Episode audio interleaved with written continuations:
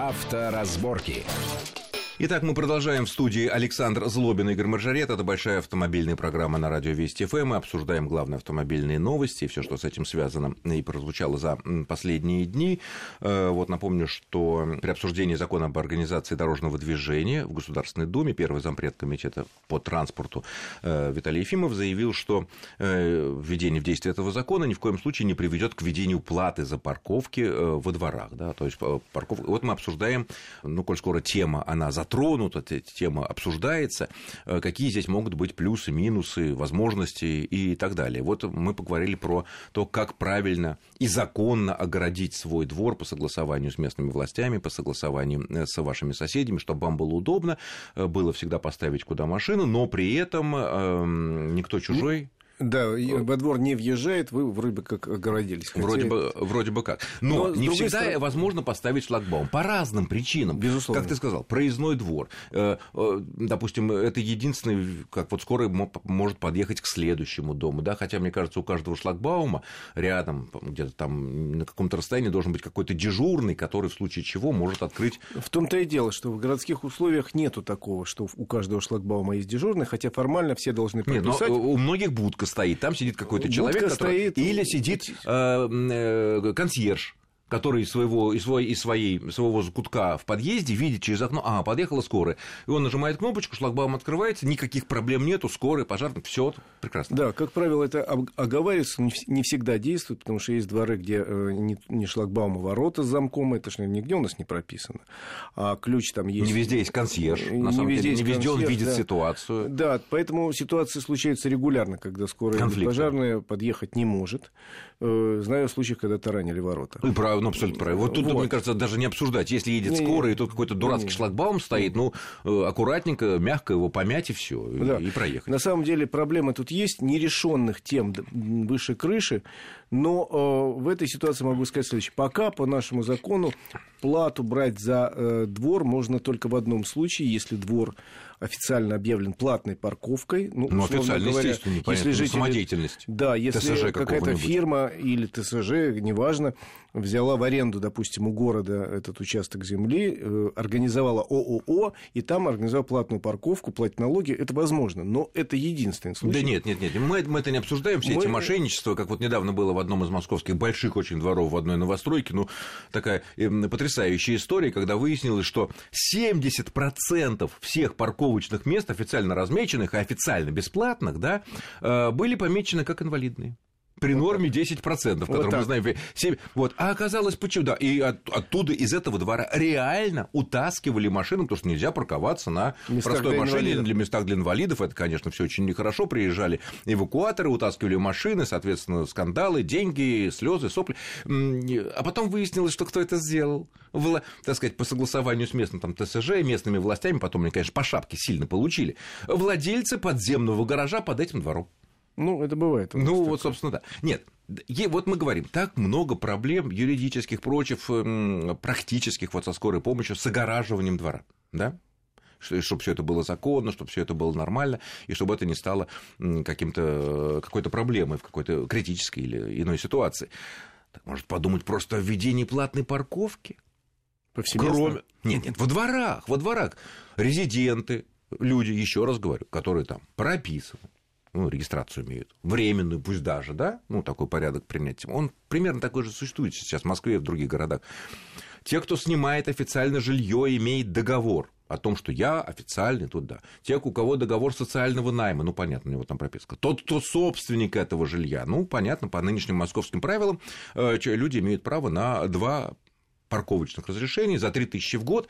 Знаешь, э, я думаю, что очень многие согласятся, что лучше заплатить 3 тысячи рублей в год и иметь право гарантированно запарковаться в своем дворе – потому что там нет пришлых машин из соседних дворов, из, я не знаю, соседних там э, бизнес-центров, из соседних торговых центров, или те люди, которые приехали и бросили машину около метро, но около метро места не было, или там платный он заехал в ближайшие дворы, там оставил, потом почапал на метро, значит, дальше в свой офис. Э, вот тут, мне кажется, есть тема для обсуждения. Есть тема для обсуждения. Тем более так сделано во всем мире. Но тут я могу сказать следующее. Во-первых, а, для того, чтобы все это придумать, надо принять этот закон, ну, не, ну, который правило. Госдума примет. Закон законе написано, что решение, вот я в проекте видел, э, решение о э, ограничениях на въезд, там не написано платность и бесплатность. Нет, это другое. Там да. написано ограничение на въезд принимаются местные органы власти. Опять же, надо понять, на каком уровне. Понятно, что не ТСЖ. И, наверное... Ну, это на въезд в город, на въезд на отдельные Там районы написано, города, да, на отдельные да, улицы. да. Это понятно. Это немножко другое, чем Не-не-не, вот я говорю, э, этот закон, в общем, он не говорит вообще о дворах ни слова. Проект этого закона. Но тем не менее, почему-то на- тема вот поднялась в Госдуме. Там теоретически, если он будет принят в нынешнем виде, то э, местные органы власти, условно говоря, мэрия может сказать, а вот дворы, которые, земля, в которых принадлежит м, городу, будут у нас платные, теоретически. Почему вдруг Виталий Ефимов вспомнил? Потому что теоретически с принятием закона такая опасность появляется. Ну, Практически- Почему опасность? Новация. Новация. Практически надо при этом понять, что надо, прежде чем принимать какие-то решения, вот то, с чего мы, Саш, начали, четко разделить зоны ответственности. Чей двор? Общественный. Если как этот говорят двор, дети всех ны- если этот двор принадлежит городу, это одно. Город имеет право принимать какие-то решения. В большинстве случаев это так. Если этот двор принадлежит на правах э, общедомового пользования дому, то дом вправе сказать, а мы не хотим, это наша земля. Нет, нет, нет. Если, конечно, уже То есть надо у понять- жильцов дома оформлена Да. собственность на этот э, кусок земли, Да. но в Москве это немного. Немного. есть. Процесс идет, но настолько мало, потому что все это еще Потом у нас, мало. еще раз говорю, понятие дворов в той же Москве очень размыто. Есть дома, где четко очерченный двор, забором там обозначены, той же... Брандмауэром. э, да, той же аркой какой-нибудь, э, ворота кованые стоят. А есть дома, ну вот представляешь, стоит вдоль улицы там какой-нибудь 10-8 подъездный большой дом. Где у него двор? Ну, двор непосредственно прилегающей дорожки. Хотя эти дорожки может оказаться дублером большого Да, проспекта. где у него двор? Где уже и так введена платная парковка, такое мы знаем, в том числе и в спальных районах, но тем не менее. Но, с другой стороны, ведь э, вот сколько я не приходилось мне пешком и на машине передвигаться и парковаться в городах Западной Европы, в Италии, в Германии, во Франции, в Испании, на каждой местной машине я вижу что-то такое, что я могу перевести как резидентное разрешение. Коммуна такая-то, я не знаю, там. И я понимаю, что это не просто так. Это не инвалид никакой, это, ну, там Это машина- житель конкретного Конкретный дома. житель. Это означает, что не отдельные, вот как у нас сейчас в Москве или в других городах люди получают резидентное разрешение по тем или иным, оно есть практически у всех, потому что так все устроено. Да. И мы, наверное, к этому разрешение- придем, как и во всем остальном в автомобильной ситуации, как мы идем за Европой или за Америкой. Да, резидентское разрешение надо получить, если вы житель крупного европейского города, обязательно, или- ина- иначе, Потому что никак- без него что?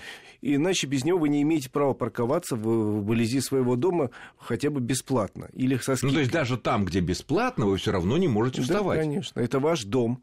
Вы получаете резидентское разрешение на право парковки. Хотя это мой двор.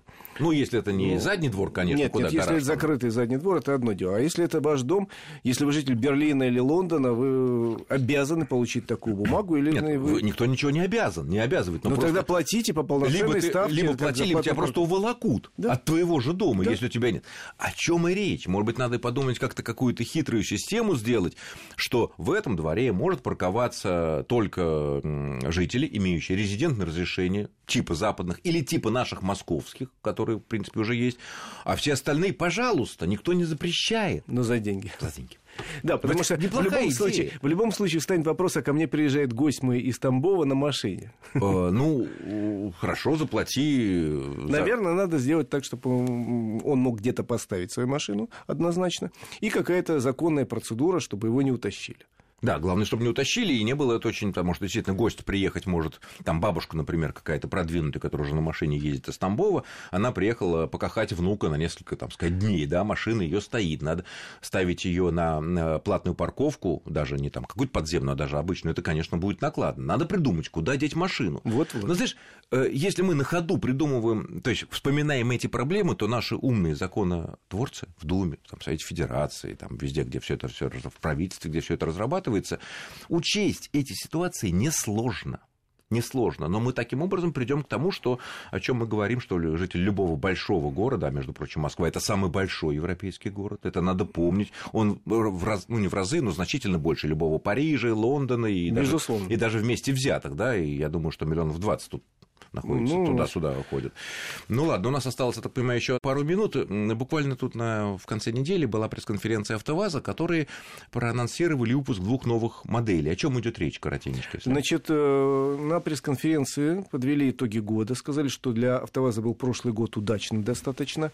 Для всех неудачно, для них удачно. Интересно. Достаточно, потому что минус 11% падения всего рынка, минус 1% падению АвтоВАЗа. Конечно, что нового? Две модели, которые выпустят уже в продажу в середине или во второй половине этого года. Это долгожданная Веста Универсал, Угу. Вот. И ее брат-близнец Веста Универсал Кросс. Это та же самая приподнятая модель, но приподнятая с внедорожным обвесом, с какими-то...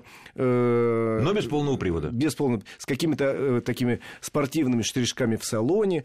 Такая более злая внешность. Красная прострочка какая-нибудь да. нам. Да, Две модели. Алюминиевые и педали. очень интересно рассказали о планах на экспорт продукции АвтоВАЗа. Как известно, продаются машины в СНГ, да в Европу, в, пошли, Европе. даже в Германии продают. И вот с февраля, Их кажется, начинаются там. продажи в Германии и Венгрии. Крупные там дилеры теперь работают автомобиля «Лада Веста» по стоимости от 10 тысяч евро. Недорого. И «Лада Веста» отличается, оказывается, от нашей. Ну, естественно, экспортный, экспортный вариант, то, что мы знаем Нет, она отличается власти. тем, что соответствует нормам Евро-6. В России еще требований ой, нет таких. Э, обязательно установлены датчики давления в шинах. Это европейская Понятно. Но, к сожалению, время заканчивается, да. Но ясно, что АвтоВАЗ, э, несмотря на все предсказания, что называется, не дождетесь.